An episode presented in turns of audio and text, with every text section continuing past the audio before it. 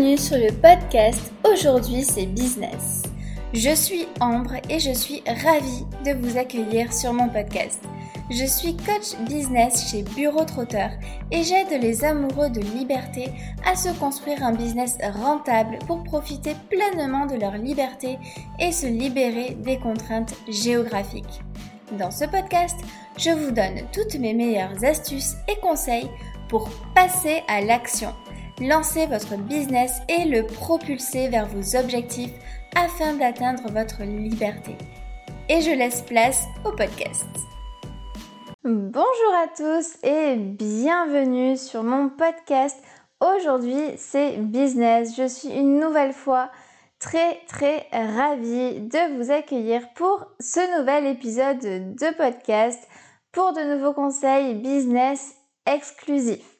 Je suis trop trop contente de vous retrouver pour cet épisode qui devrait vraiment vous plaire et sans vouloir me lancer des fleurs, je vous ai préparé un épisode. C'est une vraie pépite. En tout cas, j'ai vraiment mis du cœur à l'ouvrage pour vous partager la clé principale, c'est THE clé principale pour avoir un business qui fonctionne et j'ai vraiment trop trop hâte de vous la partager.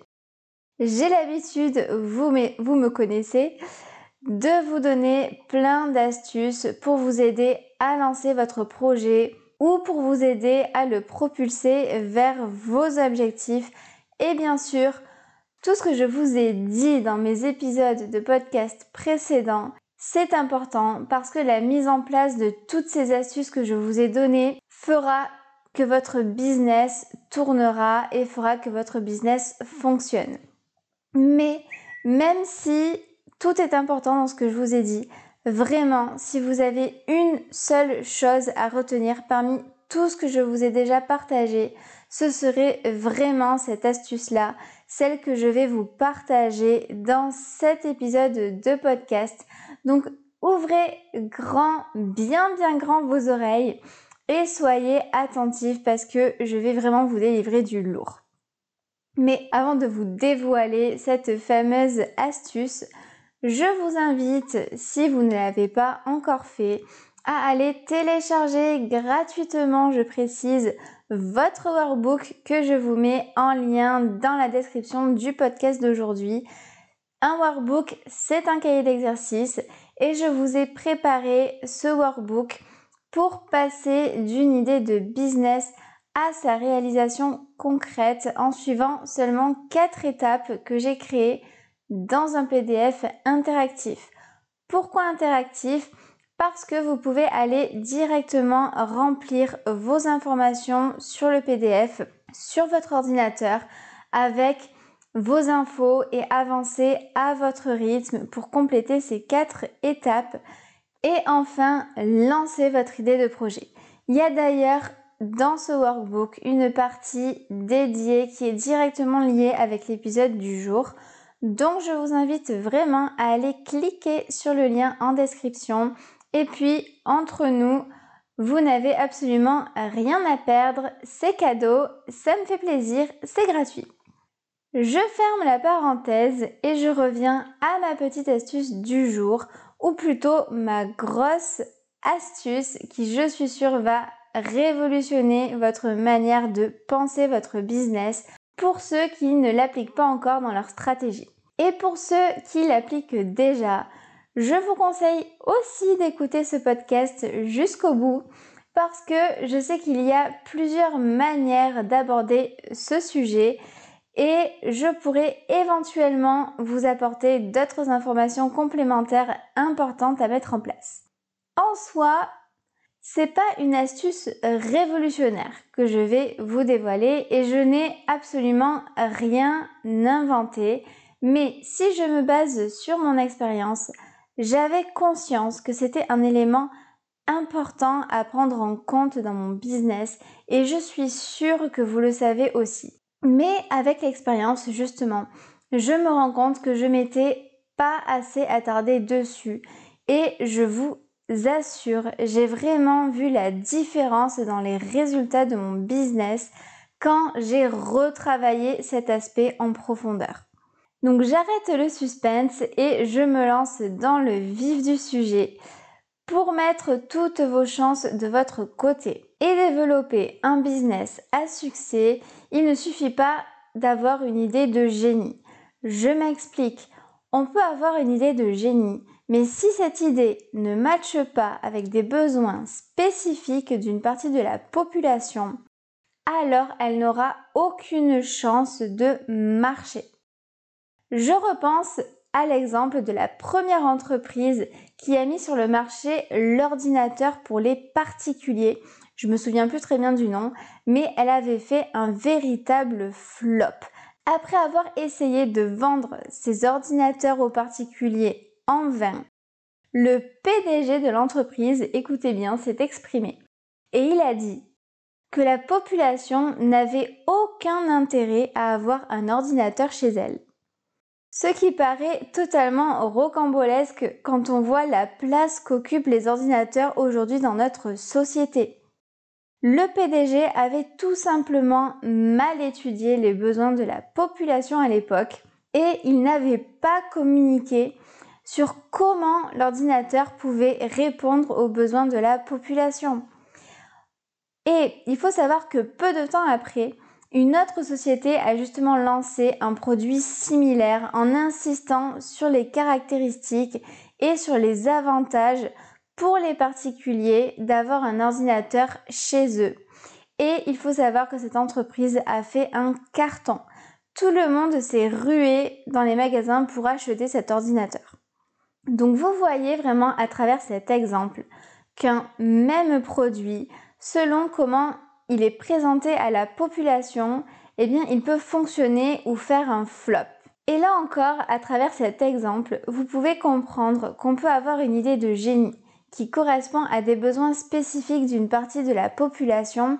Mais imaginez si vous avez des personnes qui justement pourraient être intéressées par ce que vous proposez, mais si vous n'arrivez pas à, toucher ces personnes et que vous ne savez pas leur expliquer en quoi votre produit ou en quoi votre service pourra résoudre leurs problèmes ou pourra répondre à leurs besoins, vous avez de très très grandes chances de faire un flop avec votre produit ou avec votre service et de ne pas vendre. D'où mon astuce clé number one à placarder partout où vous le pouvez. Il est nécessaire, important, primordial, impératif, bref, vous avez compris, les synonymes me manquent, mais il est très important de connaître son client cible sur le bout des doigts. Certains l'appellent le client cible, d'autres l'appellent le client idéal ou encore le persona. Peu importe le nom que vous lui donnerez, vous devez absolument le connaître, l'étudier et le travailler en priorité avant de créer vos offres. C'est vraiment un conseil que je vous donne basé sur mon expérience Prendre le temps de se poser et d'étudier son client idéal, c'est le meilleur conseil que je puisse vous donner. Tout simplement parce que c'est de là qu'en découlera toute votre stratégie d'offre, votre stratégie de communication, votre sélection des canaux de vente que vous allez utiliser, votre stratégie de discours de vente, de rédaction de contenu, d'utilisation de plateformes de communication, d'utilisation de tel ou tel vocabulaire spécifique, etc., etc. Votre client idéal va vous donner toutes les clés pour créer une entreprise à succès. L'idée, c'est de trouver des produits pour vos clients et de ne pas trouver justement des clients pour vos produits. L'idée est assez subtile, mais croyez-moi que ça fera toute la différence. Étudier votre clientèle cible et créer un produit à partir de ses besoins vous permettra de vous assurer le succès de votre produit et donc de votre entreprise. Puisque vous savez avant de lancer le produit qu'il correspondra à des besoins spécifiques de votre clientèle. Et à l'inverse, si vous créez un produit mais que vous ne savez pas à qui le vendre et que vous ne savez pas non plus s'il correspond à des besoins et à quels besoins exactement il correspond, c'est comme si vous vous tiriez une balle dans le pied. Et je pense que vous avez saisi vraiment l'importance du client idéal avec tout ça. Mais vous allez me dire, ok Ambre, je comprends l'importance de connaître mon client idéal, mais concrètement, comment je fais? Et c'est là que vient la partie intéressante.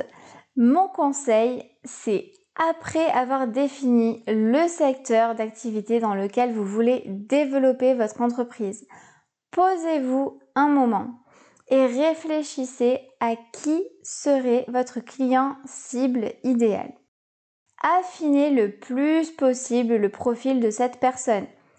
Quelles caractéristiques définissent votre client et surtout quels sont ses besoins? Ne vous arrêtez pas seulement à l'âge et au sexe de la personne, mais inventez-lui vraiment une vie type et un environnement de façon à vous mettre vraiment le plus possible à sa place, à rentrer dans sa tête pour savoir exactement de quoi cette personne aurait besoin et comment vous pourriez l'aider concrètement avec vos offres. Faites même une carte d'identité de ce client idéal pour bien l'avoir en tête. N'hésitez pas à aller faire des sondages aussi directement auprès des personnes euh, qui pourraient correspondre à votre client cible pour aller au plus proche de leurs besoins et voir comment votre produit pourrait être adapté à ces besoins. Vous ne pouvez pas sortir un produit sur la seule conviction que ça va fonctionner. Vous devez faire une étude de marché au plus près de votre clientèle cible pour coller justement au plus près de ses attentes et vous assurer le succès de votre produit. Et je le répète, mais parce que vraiment, je trouve que cette phrase, c'est une vraie mine d'or. Trouvez des produits pour vos clients et non des clients pour vos produits. Gravez-vous cette phrase quelque part placardez-la chez vous, sur la porte de vos toilettes, n'importe où, mais surtout, ne l'oubliez pas quand vous voulez sortir un produit. Et que ce soit votre premier produit ou votre centième produit, il faut à chaque fois faire cette étude de client idéal pour ne pas passer du temps justement à créer un produit ou un service qui ne fonctionnera pas et éviter eh ben, de perdre du temps pour rien et pour éviter de se décourager si on ne vend pas. C'est le meilleur conseil vraiment que je puisse vous donner en tant qu'entrepreneur et surtout en tant que coach business. Pourquoi je vous dis ça? Parce que je vois encore trop de personnes, notamment dans mes coachés, dans les personnes que j'accompagne, qui se lancent dans la création de leur offre sans même avoir fait ce travail en amont de client idéal. Et c'est tout ce travail, enfin c'est tout un travail que je reprends avec ces personnes. Et avec ma méthode, on arrive à rattraper le tir et à avancer. Mais malheureusement, ces personnes ont déjà perdu pas mal de temps avant de me contacter à essayer de vendre leur offre en vain parce que, eh bien, elles n'ont pas mis la bonne stratégie en place dès le début.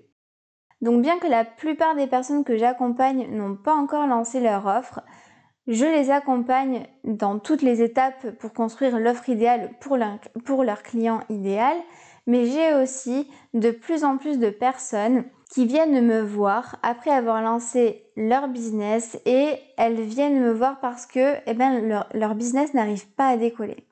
Et en creusant, je me rends compte dans pratiquement 70% des cas que l'étude du client idéal n'a pas été faite ou alors a été bâclée. Et c'est entre autres ce qui explique pourquoi leur business ne décolle pas. Et donc je reprends du coup avec ces personnes toutes les bases de la construction d'une offre et dont l'étude du client idéal pour redresser la barre et pour leur permettre d'avoir un business qui commence à décoller sereinement. Alors vraiment, ne faites pas la même erreur quitte à vous faire accompagner sur cette étape par un coach business par exemple, si vous ne savez pas comment bien faire cette étude du client idéal, mais vraiment ne vous lancez pas dans un projet sans avoir fait cette étude. vous risquez de perdre non seulement du temps comme je vous le disais, mais aussi de l'argent. Et surtout, et le pire je crois, c'est vous risquez de perdre de la motivation en voyant que vos ventes ne décollent pas. Et surtout, comme je vous le disais, votre client idéal va vraiment définir l'ensemble de votre stratégie business. Donc faites-moi plaisir, ne bâclez surtout pas cette étape. C'est une étape clé dans la construction d'un business. Contactez-moi si vous avez besoin d'un petit coup de pouce sur cette étape ou si vous avez des questions. Je serai ravie de vous accompagner. Mais surtout retenez une chose, c'est que répondre aux besoins de votre client idéal, ça doit être le moteur de votre business. Sur ce, donc en espérant que cet épisode de podcast vous aura aidé à y voir plus clair sur cette étape clé à réaliser pour vous assurer le succès de votre entreprise. Et une dernière chose très importante que je voulais vous partager, c'est que si vous pensez que cet épisode pourrait aider quelqu'un autour de vous, que ce soit un entrepreneur débutant ou que ce soit un entrepreneur aguerri, vraiment partagez-lui cet épisode de podcast. Vous commencez à me connaître et vous savez que mon but, c'est d'aider le maximum d'entrepreneurs puisque on n'a pas tous la chance de connaître des entrepreneurs autour de nous à qui on pourrait demander conseil et j'aspire vraiment à travers ce podcast à partager le maximum de valeur ajoutée pour que n'importe qui qui soit motivé par un projet puisse trouver des astuces et, des réponses à ces questions pour développer son projet. Et je suis moi-même passée par là et je sais à quel point il est difficile de se lancer quand on n'a personne autour de nous à qui demander conseil. Donc surtout vraiment partagez cet épisode ou ce podcast si vous pensez que ça pourrait aider quelqu'un. Et sur ce, donc je vous souhaite à tous une très très bonne journée, une très bonne après-midi ou soirée selon le moment où vous êtes en train de m'écouter et je vous dis à très très vite dans un prochain épisode de podcast. Alors, si vous avez aimé cet épisode de podcast, je vous invite à me laisser une note et un commentaire sur votre plateforme d'écoute. Ça m'aidera énormément à développer ce podcast pour aider le maximum d'entrepreneurs. Et j'aimerais terminer ce podcast sur le mot de la fin qui est passer à l'action. N'attendez plus, passez à l'action.